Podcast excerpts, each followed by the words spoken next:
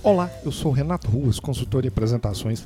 Bem-vindos ao podcast Prezecast da série Apresentações Eficientes. Se preparar apresentações faz parte da sua rotina de trabalho, do seu dia a dia, não deixe de ver dicas no meu site na seção Conhecimento www.rectapreze.com.br. Em uma apresentação, o que vai funcionar melhor?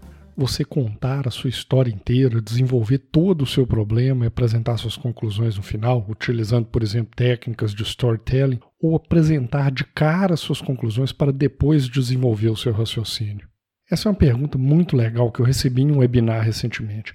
E a resposta, como quase tudo em apresentação, é depende. São duas abordagens válidas, mas escolher qual é a melhor vai depender dos objetivos da sua apresentação e da plateia com a qual você está lidando.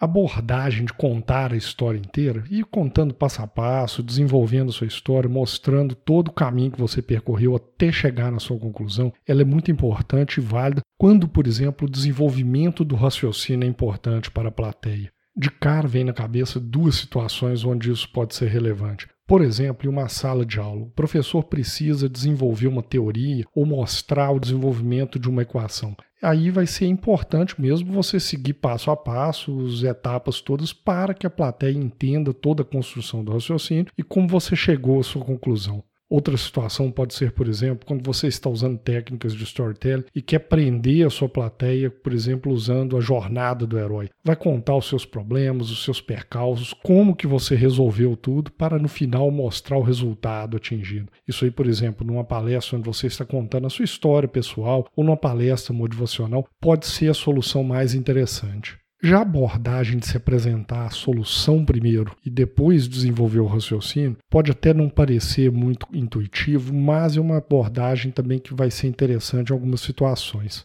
Por exemplo, quando você tem uma plateia muito exigente que não quer saber da sua história, quer que você vá direto ao ponto e apresente suas conclusões. Ou quando você está em uma situação que a plateia disponibilizou uma agenda muito apertada para você. Falando dessas duas características, já vem na hora na cabeça dois tipos de plateia por exemplo, os diretores da sua empresa ou um cliente. Imagina a situação: você está com um problema na sua linha de produção, tem peças saindo fora de especificação. Você fez toda a investigação do problema, uma série de testes, experimentações, mudou coisas na sua linha de produção e conseguiu resolver o seu problema. E agora você precisa apresentar isso para os diretores da sua empresa, por exemplo, ou para um cliente que está sendo afetado pelo problema.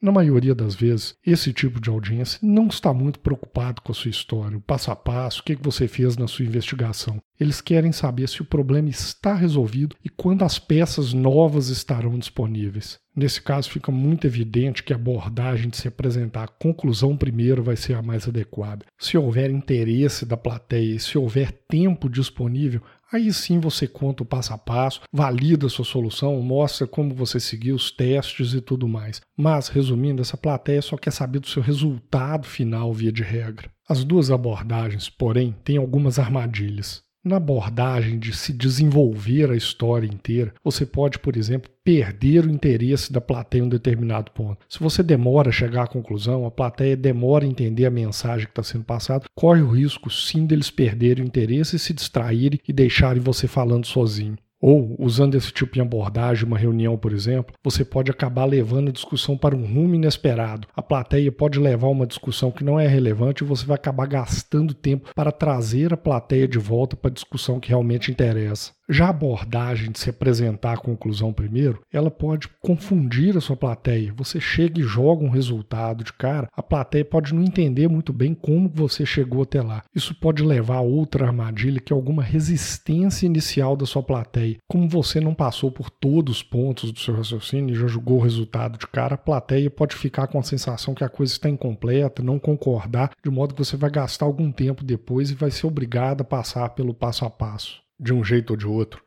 A conclusão é: você precisa avaliar muito bem qual é o objetivo da sua apresentação e qual a plateia com a qual você está lidando. Se o seu objetivo realmente é contar uma história toda, mostrar os percalços para se tirar uma lição no final, fica claro que a abordagem ideal é a abordagem da história completa e usar, por exemplo, técnicas de storytelling. Por outro lado, se você está lidando com aquela plateia muito exigente, com o tempo muito apertado, também fica na cara que a abordagem de se jogar a conclusão vai ser a melhor. Eu tenho inclusive um webinar que eu trato desse assunto com bastante detalhe. O webinar se chama Planejando a Apresentação. Nela eu vou discutir como você deve traçar os objetivos da sua apresentação, fazer uma análise criteriosa da sua plateia para definir qual é a melhor abordagem para entregar o seu conteúdo. O webinar é gratuito, eu faço ele de tempos em tempos. Vou deixar no comentário do podcast um link para minha página de webinars. Lá eu tenho outros webinars também, então deixo o convite para conhecer o que eu ofereço de webinars e fazer inscrição numa data que for conveniente.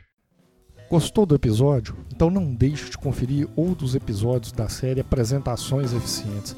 Não deixe de visitar meu site também para algumas dicas em vídeos e artigos. Muito obrigado e até a próxima.